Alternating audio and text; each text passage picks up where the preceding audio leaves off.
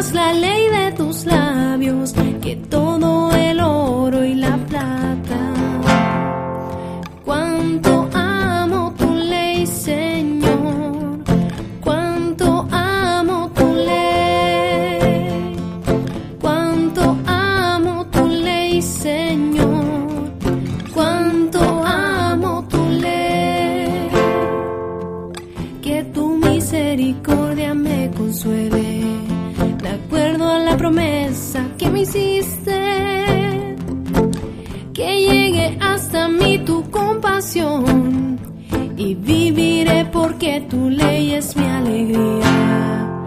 Cuánto amo tu ley, Señor. Cuánto amo tu ley. Cuánto amo tu ley, Señor. Cuánto amo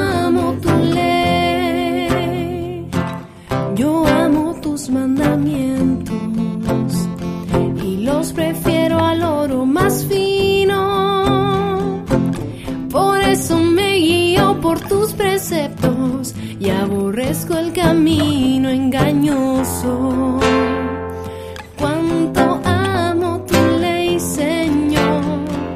Cuánto amo tu ley. Cuánto amo tu ley, Señor. Cuánto amo tu ley. Tus prescripciones son admirables, por eso las observo. Explicación de tu palabra ilumina y da inteligencia al ignorante.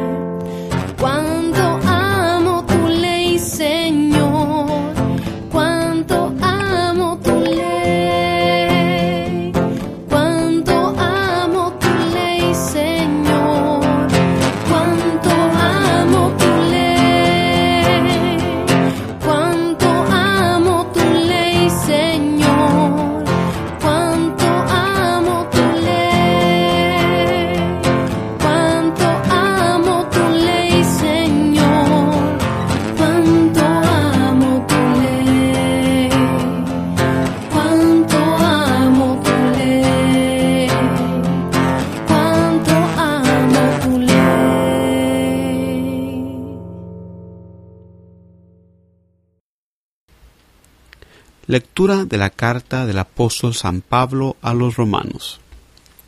Hermanos, sabemos que a los que aman a Dios todo les sirve para el bien, a los que ha llamado conforme a su designio. A los que había escogido, Dios los predestinó a ser imagen de su Hijo, para que Él fuera el primogénito de muchos hermanos. A los que predestinó, los llamó. A los que llamó, los justificó. A los que justificó, los glorió. Palabra de Dios. La lectura del Evangelio de este domingo proviene del Evangelio según San Mateo. En aquel tiempo dijo Jesús a la gente, El reino de los cielos se parece a un tesoro escondido en el campo. El que lo encuentra lo vuelve a esconder, y lleno de alegría va a vender todo lo que tiene y compra el campo. El reino de los cielos se parece también a un comerciante en perlas finas, que al encontrar una de gran valor se va a vender todo lo que tiene y la compra. El reino de los cielos se parece también a la red que echan en el mar y recoge toda clase de peces. Cuando está llena, la arrastran a la orilla, se sientan y reúnen los buenos en cestos y los malos los tiran. Lo mismo sucederá al final del tiempo. Saldrán los ángeles, separarán a los malos de los buenos y los echarán al horno encendido. Ahí será el llanto y el rechinar de dientes. ¿Entendéis bien todo esto? Ellos le contestaron, sí. Él les dijo, Ya veis, un escriba que entiende del reino de los cielos es como un padre de familia que va sacando del arca lo nuevo y lo antiguo. Palabra del Señor. Reflexión. En la primera lectura del libro de Reyes vemos un diálogo entre Dios y Salomón, escogido como rey de Israel después de su padre, el rey David. Esta lectura nos enseña algo muy importante sobre nuestra oración. Como Salomón debemos de orar de manera desinteresada, sin pedir cosas únicamente para nosotros, como si fuera Dios algún tipo de Santa Claus. Salomón pide únicamente un corazón recto para juzgar con justicia al pueblo de Dios. ¿Cuántas veces nosotros imitamos a Salomón y pedimos por las personas que están bajo nuestro cargo, a las personas que servimos. La petición de Salomón la hace él en humildad y no pide bienes materiales, sino bienes espirituales. Esto refleja la enseñanza de Jesús que nos dice, busca primero el reino de Dios y su justicia divina, y todo lo demás se les dará por añadidura. Es agradable a Dios esta petición de Salomón y le concede sabiduría en abundancia. En la segunda lectura, San Pablo nos habla de cómo en fe podemos ver todos los eventos de nuestra vida orquestados por la amorosa voluntad de Dios. San Pablo también nos exhorta a descubrir en todo lo que nos pasa en la vida la voluntad de Dios, tanto lo malo como lo bueno, ya que como nos dice él, todo resulta en bien para los que aman a Dios. No dice San Pablo que todo sale a como nosotros quisiéramos o cuando quisiéramos, sino que todo resulta al final para nuestro bien. San Juan Crisóstomo, comentando en el versículo 29 de esta lectura, menciona el gran honor que tenemos los bautizados al darnos Dios por su gracia lo que su Hijo unigénito tiene por naturaleza. Y este es el proceso de la vida cristiana, el parecernos cada vez más a Jesucristo, comenzando nuestro adentramiento en su misterio pascual con nuestro bautismo. En este pasaje habla San Pablo del misterio de la predestinación, del cual el Catecismo de la Iglesia Católica nos dice, para Dios todos los momentos del tiempo están presentes en su actualidad. Por tanto, establece su designio eterno de predestinación, incluyendo en él la respuesta libre de cada hombre a su gracia. Esto viene del Catecismo número 600. En el Evangelio, la liturgia de la Iglesia nos ofrece este domingo la parábola del tesoro escondido y la perla de gran valor. El mensaje de Jesús eh, que nos da en esta lectura es el mostrarnos el gran valor del reino de Dios y cuál debe ser nuestra actitud para alcanzarlo. Estas dos imágenes, las del tesoro y la de la perla, son similares pero tienen sus diferencias. Eh, de acuerdo a algunos comentaristas, el tesoro es imagen de la abundancia de dones, mientras que la perla habla de la belleza del reino. El tesoro se encuentra por casualidad mientras que la perla se busca. De acuerdo a San Gregorio Magno, la fe, la vocación, la sabiduría verdadera y el deseo por el cielo se encuentran a veces de manera repentina y a veces después de una búsqueda intensa. El punto es que para encontrar el tesoro y la perla tenemos que venderlo todo, o sea, desprendernos de todo lo que nos aleja de Dios.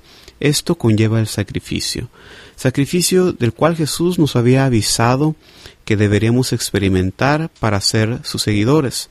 Con Jesús debemos cargar la cruz para entrar a la gloria del reino de Dios.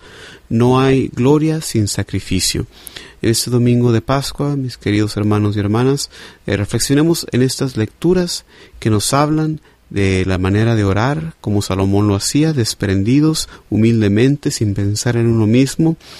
Eh, pensemos también en lo que nos dice San Pablo en la segunda lectura, eh, de cómo Dios nos ha predestinado para vivir en gracia, para vivir con Él y también en las palabras del Evangelio, en esta imagen de la perla, del tesoro que es el reino de Dios, que debemos de verlo de esa manera, de una cosa tan preciosa que es el estar en, en el cielo, estar en unión con Dios y de desprendernos de todo lo que nos separa de nuestro Señor.